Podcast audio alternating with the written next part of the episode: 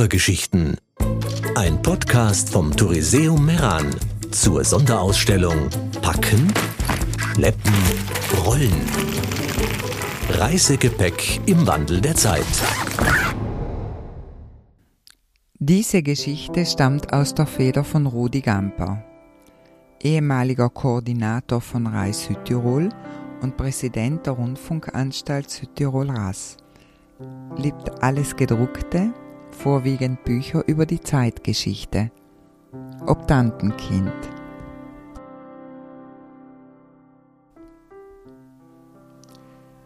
Ein treuer Begleiter. Wenige Jahre vor ihrem Tod fragte ich meine 90-jährige Mutter, wo denn der Koffer sei, der immer auf dem alten Kasten lag und den sie bei der Option nach Österreich und zehn Jahre später wieder beim Rückwandern nach Südtirol bei sich hatte. Sie habe ihn verworfen, meinte sie mit ernstem Gesicht, denn sie wolle nicht mehr an die traurigsten Jahre ihres Lebens erinnert werden. In den braunen Koffer aus gepresster Pappe mit den dreieckigen Schutzblechen an den Ecken hat sie 1940 die wenigen Habseligkeiten gepackt, die der Vater und sie, die Hochschwangere, in den ersten Tagen in der Fremde brauchen würden.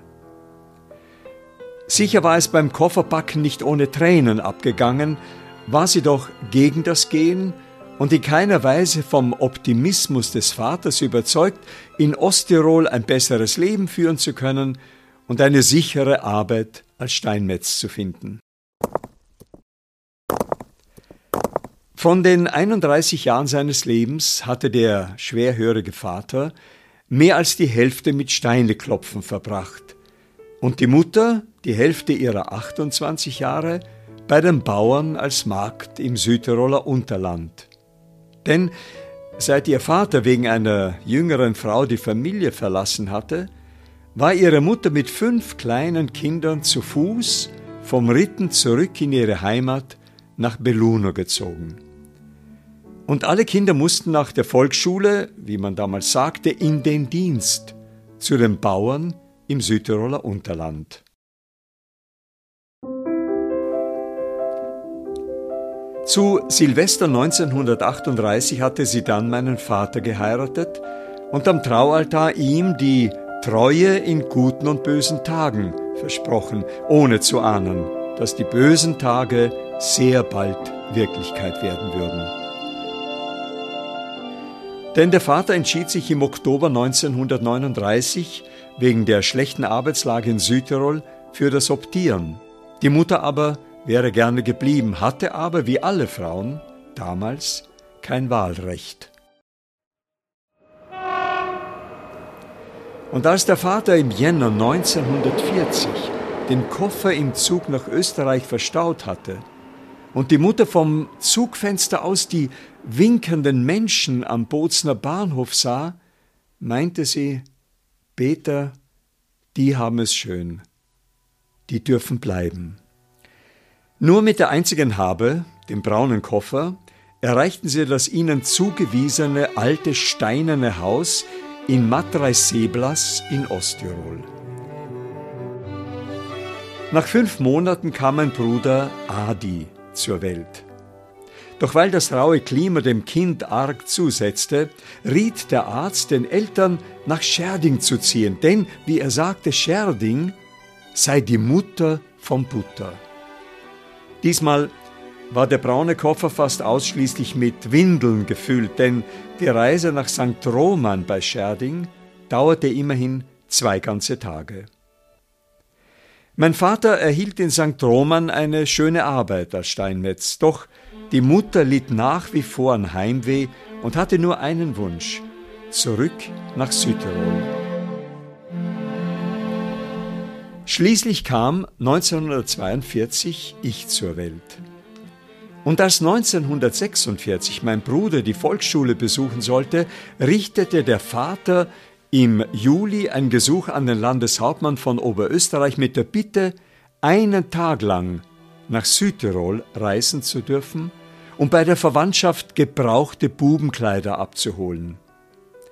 Die Antwort fiel negativ aus, denn, so der heute noch erhaltene Brief im Landesarchiv Oberösterreichs, Auslandsreisen würden nur gebilligt, wenn sie, ich zitiere, im öffentlichen oder politischen Interesse Österreichs gelegen sind. Ende des Zitats.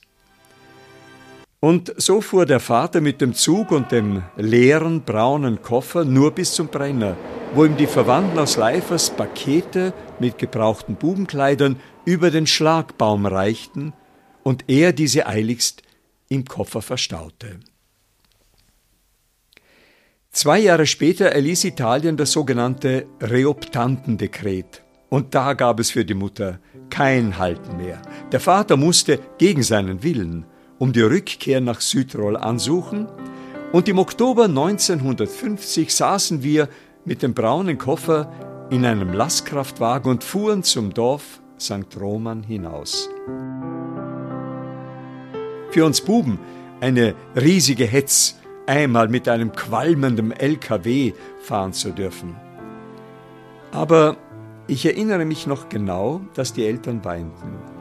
Der Vater, weil er lieber in Österreich geblieben wäre und wohl auch besorgt war, wie man ihn, den Rücksiedler, in Südtirol aufnehmen würde. Bei der Mutter aber waren es Tränen der Freude. Nach der Ankunft am Bozner Bahnhof und der Fahrt nach Leifers mit dem Sassawagen, damals noch mit hölzernen Bänken, erhielten wir eine einfache Wohnung in den Kasernen am Dorfausgang von Leifers zugewiesen.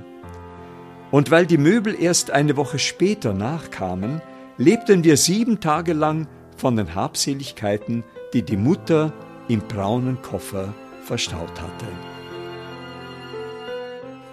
Übrigens hat die Mutter den Koffer nie mehr verwendet, genauso wie sie Zeit ihres Lebens nie mehr einen Zug bestiegen hat. Zu schmerzhaft war die Erinnerung an die Ausreise 1940. Inzwischen sind alle Zeugen dieser unseligen Zeit verstorben und ebenso gibt es den treuesten Zeugen dieser Zeit nicht mehr, den braunen Koffer aus gepresster Pappe mit den dreieckigen Schutzblechen an den Ecken. Es gibt ihn nur noch in meinen Erinnerungen.